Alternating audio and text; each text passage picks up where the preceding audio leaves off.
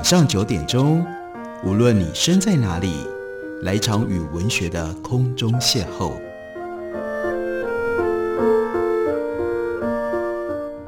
杨照谈书，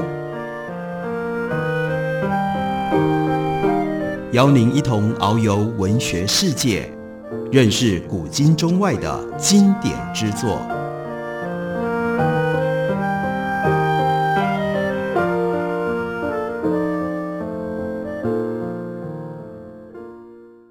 各位听众朋友，大家好，欢迎收听杨照谈书。本节目以台北广播电台 FM 九三点一，每个星期一到星期五晚上九点回到播出。我是杨照。在今天的节目当中，要为大家介绍的作者是大家都很熟悉，应该是台湾最成功也最受欢迎的绘本画家吉米。他最近出了另外一本很不一样的书，书名叫做《绘本的梦想与实际》。这是吉米分享他这么多年来在绘本的创作上他的心得。关于为什么会有这样一本书，最简单的一个解释出现在这本书的结语里。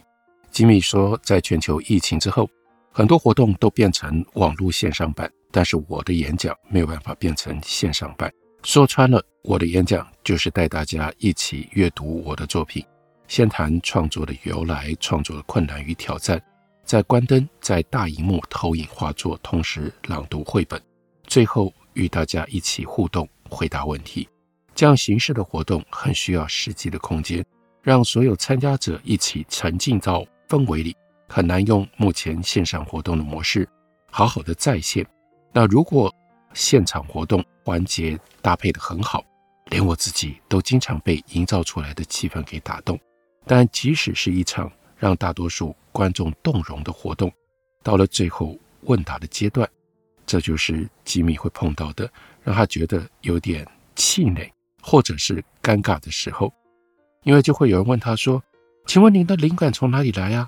请问怎么把故事画出来呀？请问图画里的动物为什么会变成这么大在背景里啊？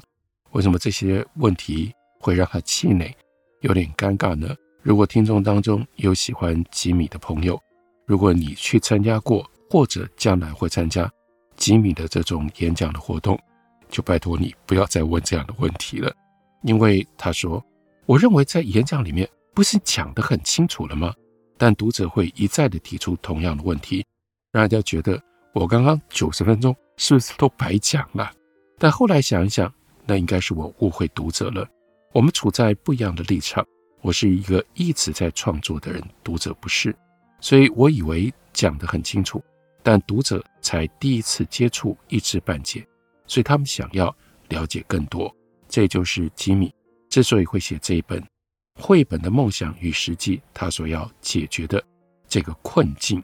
他说：“虽然我已经出版过《故事的开始》和《故事团团转》两本谈我历年创作过程的书，仍然是以沉浸式说故事的方式来带读者读我的作品，而说明绘本创作的技巧，特别是针对已经有绘画基础、想要进阶做整本绘本的年轻创作者来说。”可能需要另外一种架构知识的方式，传递知识不能用处理氛围、情绪、趣味的方式，而是分类、归纳、推演。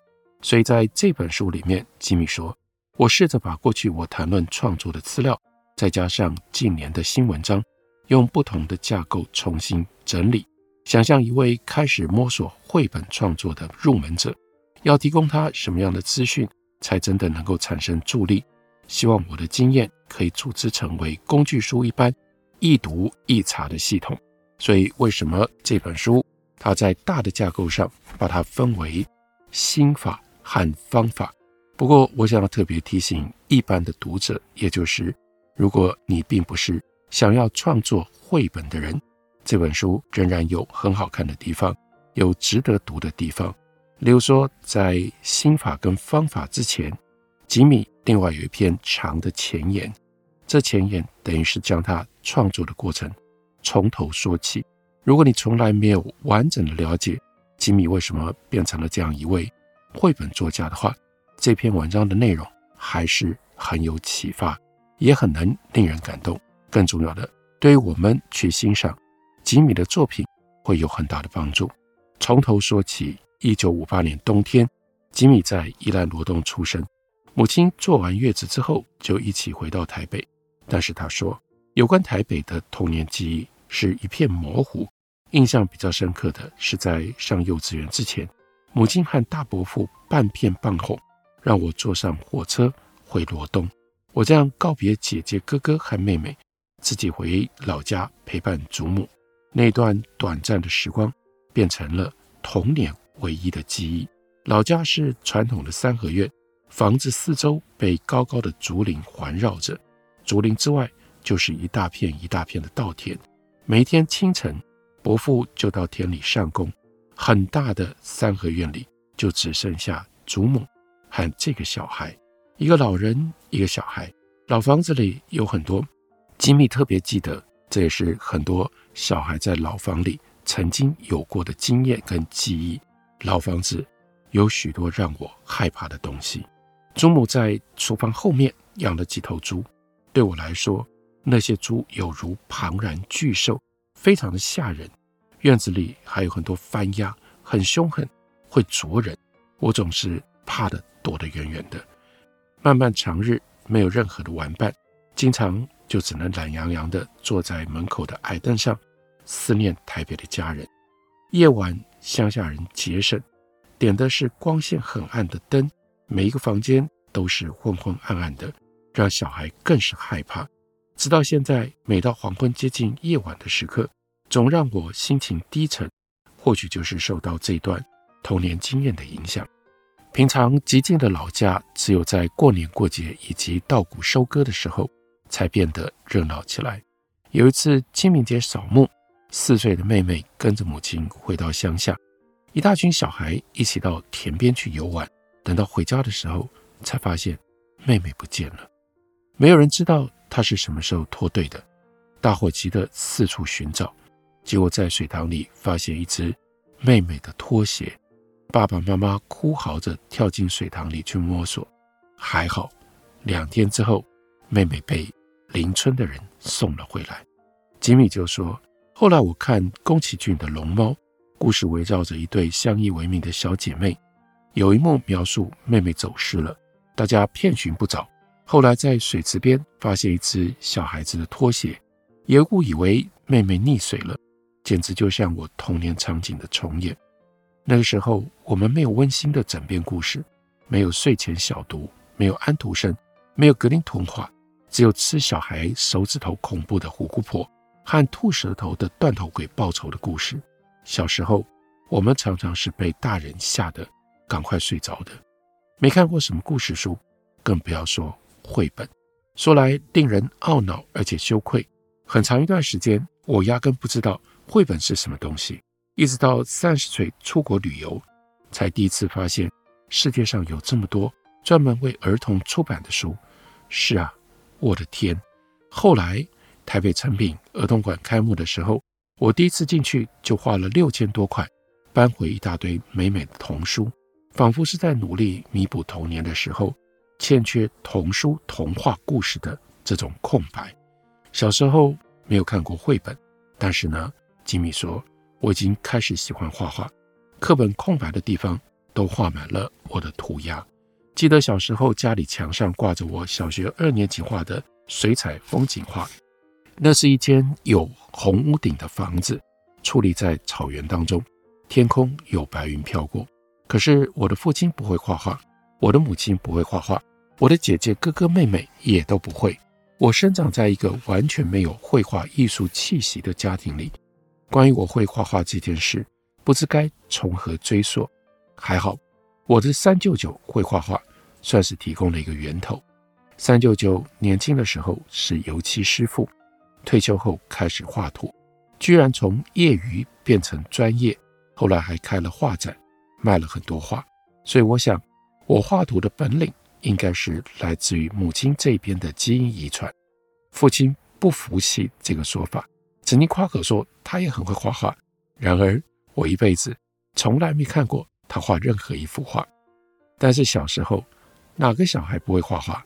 哪个小孩不是小画家呢？只是那个年代，没有人会培养一个爱画画的孩子，画画又不能当饭吃，玩玩就好。在小学的时候，我常常去圆山动物园参加写生比赛，不知为什么，每次都被叫要去画长颈鹿，一连画了好几年，我好像年年都画的一模一样，结果最好的成绩是只得到佳作，大部分的时候连入围都没有。老师安慰我说：“哎呀，那是因为你的画风太成熟了，评审一定以为是老师帮你画的，所以才没让你得奖。”当时我信以为真。度过许多落选的快乐日子，心里面还莫名的暗暗高兴，真的以为自己画技高超。国中时期进入了非常注重升学的大智国中，学校管教非常的严格，全班同学常常因为成绩不够好而挨打，晚上还被强迫去老师家补习。不过我的成绩并没有因此而突飞猛进，当时印象当中的美术课。总是被借去考试或者上英数理化，在学校里，没有人因为会画画而感到骄傲，或者受到老师的鼓励。那段苍白的青春期，只记得天天考试，其他并没有留下什么特殊难忘的记忆。至于跟画图有关的部分，我记得国一的时候参加校内画图比赛，得了全校第一名；第二年国二得到全校第二名；第三年国三得到。全校第三名，我想全校的同学大概也只有我自己记得这段往事。接着上了中正高中，生活过得很快乐，交了一票好同学，一起打桥牌、打篮球、看电影。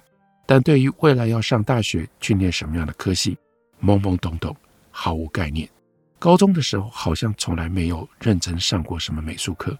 高三下学期，班上转来了一个从丙组改念乙组的同学。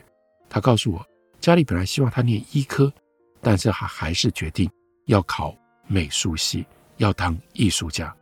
直到那一刻，吉米说：“哎呀，我才知道，原来大学有美术系啊！也才知道考美术系要考素描、国画、书法和水彩。”回家之后，告诉父亲：“我也要考美术系，但是要加考的术科，我不知道要到哪里去学。”父亲就说：“他有一个同学的儿子。”刚好是师大美术系毕业的，可以带我去找他，看看能不能帮上忙。而父亲这位同学的儿子是谁呢？是后来鼎鼎有名的大画家吴炫山先生。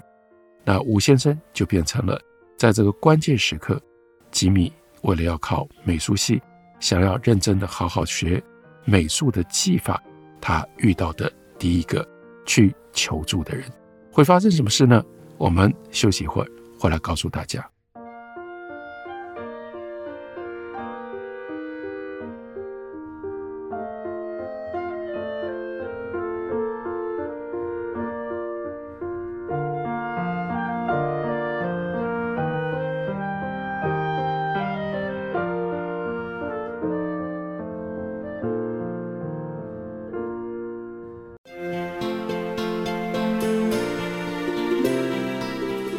听见台北的声音，住在 FM 九三点一 AM 一一三四。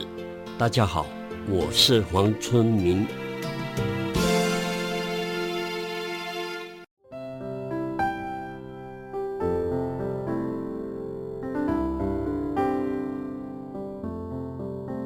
听见台北的声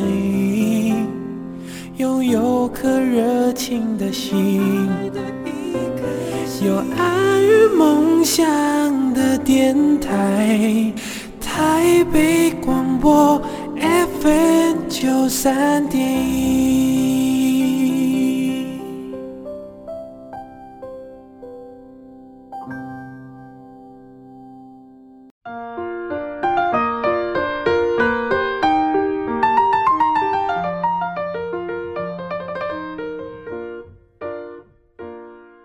感谢您继续收听《杨照谈书》。本节目台北广播电台 FM 九三点一，每个星期一到星期五晚上九点，为大家播出到九点半。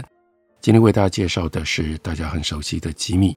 他对于自己如何创作绘本，他为了想要提携年轻想要创作绘本的作者，而写了这样一本叫做《绘本的梦想与实际》。吉米分享创作心得。在这本书的前言，吉米将他自己创作的过程从头讲起。讲到了高中三年级的时候，才知道大学有美术系，想要考美术系，所以呢，父亲就带着他去找吴炫山。吴先说他那个时候没有在教学生，不过他的老师有一间画室在教学生素描，所以就被带去了老师家。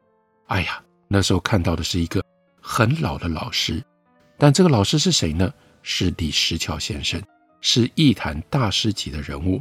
于是那个时候的吉米，他说：“我就像是一个完全没有功夫底子的孩子，忽然变成武林高手的徒弟，但这并没有让我武艺增强，原因是根基不够，根本就没有办法吸收。每个礼拜一、三、五晚上放学之后，就急急忙忙从石牌赶到新生南路李石桥的画室去上课，来跟老师学画的不乏美术系的高材生，而……”吉米却只是一个需要补习应付考试的高中生。李老师并不直接教我该怎么画，而是用了很多的方式来比喻画图的步骤，顺便讲几个笑话。可惜那个时候笑话听懂了，但真正传授功力的部分，有如鸭子听雷，只记得画头要接脖子，脖子再接胸部，比例的重要。直到后来念大学，开始有一些画图的概念之后，才渐渐领会了李世桥老师要教我的道理。当时考美术系的科目，素描占四十分，水彩二十五分，国画二十五分，书法十分。其他人做了很多的准备补习等等，但是呢，吉米他总共就只跟着李世桥学了三个月的素描，结果考试成绩揭晓，没有想到。反而是素描的分数最低，只拿了十六分，相当于满分的百分之四十而已。反而是没有学过的水彩国画，却拿了超高分，都相当于满分的百分之八十以上。而我连考试要用的国画笔，都还是临时跟人家借的，只能说我运气好吧，就这样迷迷糊糊的考上了当时的文化学院的美术系。他说我本来就知道自己起步太晚，程度不佳。进了美术系之后，更觉得自己差别人一大截，开始变得很自卑。很多同学学长才华洋溢，令人佩服。那些会来念美术系的同学，通常都对创作怀抱着很大的热情，聊起艺术头头是道。每个人的标杆人物都是达利、毕卡索、塞尚这一类的大画家。他们常常为艺术的流派争论不休，因为艺术理念不同而翻脸，甚至大打出手，反目成仇。但不知道为什么，我在念书的时候对这类的事情并没有很大的热情。还有画油画需要很大的空间，所以许多同学都住在山上学校里，而我因为每天通学，山上的车班少，每天一下课就赶回家，也少了和同学交流的机会，所以常常搞不懂这些同学他们在想什么，他们到底怎么了？美术系分西画、国画、设计三个组。因为在纯艺术领域的表现平平，又缺乏热情，同时考虑到日后的工作跟前途，大二那年，我从中选择了设计组，学习比较实务的美术专业。读大学的时候，我什么都不认真，但是交作业却是乖小孩。看其他同学常常为了作业熬夜绞尽脑汁，我却总是随便做做。第二天上课也能够得到老师的赞赏。总之，我自己也没想到，在设计方面的功课表现优异，念得轻松愉快。只是读了设计之后，也就没有再画图了。既然走上设计这条路，退伍了之后，很自然的就进入到了广告公司，在这个圈子里一待就待了十二年。一九八零年代，广告是一个时髦的行业。那个时候，台湾经济起飞，外商涌入，本土也出现自具风格的广告公司，风风火火。吉米回忆，他说：“我的第一份工作是在台湾广告公司，也就是今天的电通。虽然我读的是美术，但因为很少画，也没有磨练的机会，所以没有办法画 storyboard，只能够从完稿开始做起。早年做平面广告，主要是采用照片，会有专人先把设计的构想画出来，向客户简报确认过关了，再去找模特儿拍照。”常见的情况是，最初画出来的产品人物都很漂亮，最后拍摄的结果却不是这么一回事。当时公司里有日本的广告年鉴，我看其中许多广告都是用插画漫画来表现。想到如果可以直接用插画的方式来制作广告，该有多省事啊！就决定开始拿起画笔画插画。当时并没有想到要去跟谁学，只是自己练习，成天涂涂抹抹，并试着写一些文字。而画多了，难免有和人分享的念头。我很羡慕那些出现在报章杂志上的插画家，就像现在许多年轻朋友一样，想要发表作品，却不知道该从何开始。当时有一个叫做 Lisa 的同事，看了我的插画簿子，知道我的梦想。有一天，他借着我的作品，冲动地跑去找《皇冠》杂志，去找总编辑，向杂志社的人诉说我的热情和梦想。没想到，居然为我争取到。替杂志画插画的机会，就这样，吉米开始了人生第一次的插画工作。记得一开始接的是司马中原先生、廖慧英小姐的稿子，都是大牌作家，替他们的作品画插图，觉得十分的荣幸。可是等到拿到稿费，感觉就不一样了。一幅只有三百块，心凉了半截。相较于在广告公司的收入，实在太微薄了。而且那个时候广告工作繁忙，画插画只是兴趣，所以推辞了几次之后，就再也没有发表作品了。而今回顾那段经历，广告公司对我日后的插画工作提供了很重要的两种养分：第一是培养了商业头脑，知道如何应对各种客户、各种状况，同时进行许多的事情；第二是训练了我如何在忠于自我的同时，也能够兼顾妥协和弹性。对照日后，我看到很多年轻创作者坚持自己的创作，一笔都不能更动，一个字都不能够改，维护自己的作品犹如维护自己的生命。我认为广告公司教我的妥协跟弹性，那真的是很难得的训练。他又回想自己的大学时期，他说：“大学时期，我根本不知道人生到底是怎么回事。一开始学画插画，就是随手。”拿一本杂志照着图片画图，线条的表现一直让我着迷，所以我看了许多桑佩或者是昆汀布莱克的作品，画了好多年，才慢慢学着运用色彩。正好报禁解除，报纸改为彩色印刷，所以画彩色的就多起来。画了太多插图，有些图都忘了是哪一年，为了什么而画的。有的时候画风转变太大，还怀疑今天回头看。都不太相信，哎，这是我自己画的吗？他在书里面找到了一张最早开始画插画的作品，那是一张影印稿。他自己回头想，他认为，哎呀，看到画这样的插画，这里面好像没有什么可以有前途跟天赋，让人展现、让人可以相信的地方啊。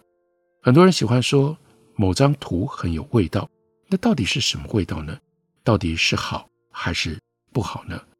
当年在广告公司工作的时候，吉米加入的团队，大家都有英文名字，而且都是 J 开头，就解释为什么他就给自己取了一个最简单的 Jimmy，一般都把 Jimmy 翻译叫做吉米，但他偏好写成现在我们所熟悉的那两个字，几个的几再加上米。他说对几几个的几。这个字，他有好感。每次去文具店买笔试写的时候，就写“几”这个字。几米是名字，也可以当做丈量的用语，那就是几公尺的意思。我曾经在联合文学开过一个专栏，就取名为“距离幸福还有几米”。我还听说《最遥远的距离》，导演林靖杰有一部作品叫做《台北吉米》，因为这个名字。许多读者起初还以为我是外国人，有人还把吉米当作是真正的姓氏，叫我吉先生。多年来，有些人和我实际接触之后，发现我跟他们的吉米印象不太一样。当我创作的时候，在那个氛围里，我的确很吉米；但当我不创作的时候，我就很食人间烟火。我会积极的理财，在家里要清理猫砂。买东西的时候要跟店家杀价，我和大家一样，也很努力的在过生活，作为一个平凡人。三年之后，一个偶然的机会，我又开始和皇冠出版社合作，这一次是替小野先生的书画插图。小野先生的作品很畅销，连带我的插图也被看见了。有一天接到《联合报》家庭妇女版主编洪雪珍小姐的邀图，就这样我开始在报纸上画插画。报纸的传播力量大，没多久，《中国时报》也来找我，然后《自由时报》《中央日报》也来叩门。不久，报禁解除，一时之间，众家报纸许多版面都缺插画，案子如潮涌至。